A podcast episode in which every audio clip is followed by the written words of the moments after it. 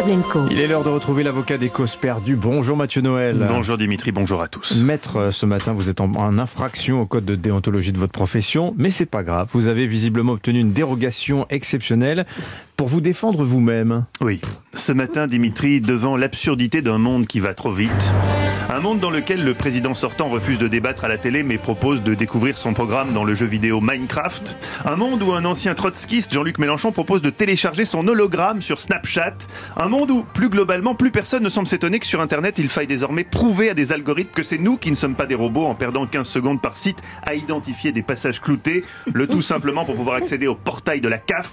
Face à ce que je qualifierais d'accélération systémique du saugrenu dans nos vies, j'ai effectivement décidé de me défendre. Et à travers moi, de vous défendre. Anissa, Dimitri, Nicolas Caro, enfants des années 80, qui vous demandaient parfois où est passé ce monde que vous aimiez. Une question que doit se poser évidemment aussi, et encore à une autre échelle, la seule personne née sous Coty à cette table, Monsieur Bétou. Oui les amis, ce matin, je lance une action collective contre X au nom de l'association que j'ai créée et dont vous êtes tous membres d'office, vu vos gueules quand j'ai prononcé le mot Minecraft. La LPM-AMQ, la ligue de ceux qui ne pensent pas que c'était mieux avant, mais un peu quand même. C'est dur de s'avouer qu'on est devenu ringard.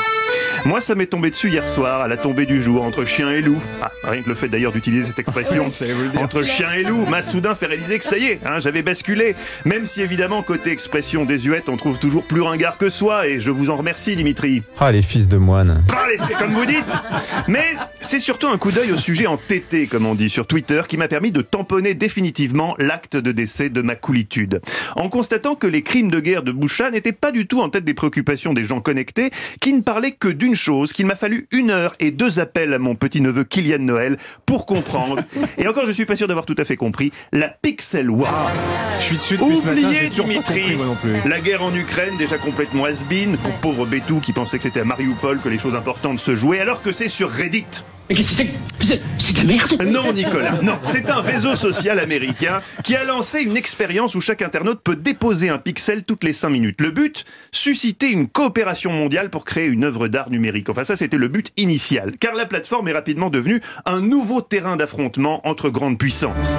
Les Français tentant d'effacer à coups de pixels le drapeau ricain, le recouvrant d'une grosse tour Eiffel, elle-même grignotée par les assauts des internautes espagnols tentant de la transformer en tortilla géante, pour coordonner les assauts de véritables stratèges qui nous démontrent, comme à l'époque des généraux d'Empire, qu'aux âmes bien nées, la valeur n'attend pas le nombre des années. Côté français, comment ne pas citer Kameto 656 000 abonnés sur Twitter et véritable Masséna du pixel chauvin, Murat du NFT, qui harangue ses troupes dans des vidéos autrement plus émouvantes que celles de Zelensky. On met des pixels, ils en remettent.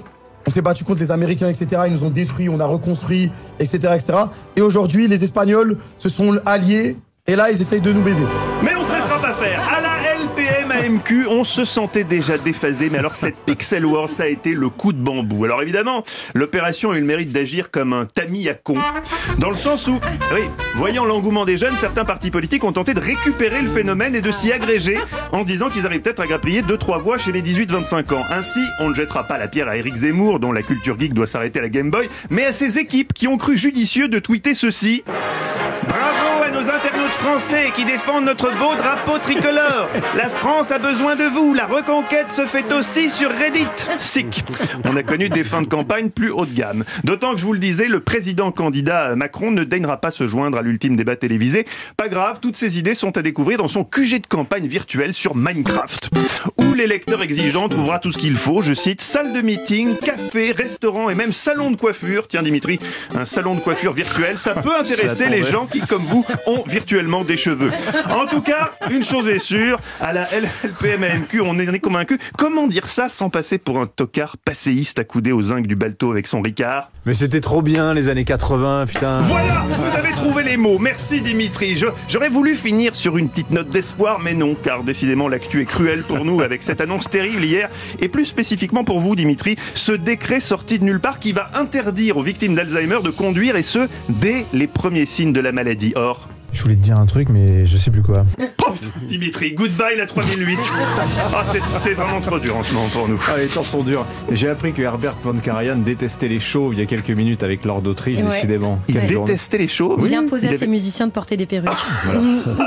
Cruel, cruel. C'était Merci maître, vous m'avez bien fait rire. Mais c'est vrai que c'est Bon, on a pris 20 piges là. hein. Ah oui, Non, mais, hein, euh, j'ai passé un quart d'heure sur la Pixel Wars à tenter de comprendre les ressorts du truc et grâce à vous j'ai tout compris. Vous mais- avez compris Oui, mais Voilà. c'est d'une c'est absurde. C'est absurde. Absurde. Ceci ça. dit, ça fait des jolis tableaux. Hein. Vous regarderez ça, ça a beaucoup évolué. C'est fini, je crois. À 1h du matin, cette Voilà. maison. Il y avait un écran blanc. À et- un moment, le drapeau français prenait la moitié à peu Ah près. ouais, c'était de- magnifique. Voilà, on s'est Ouais. bien battu. Merci.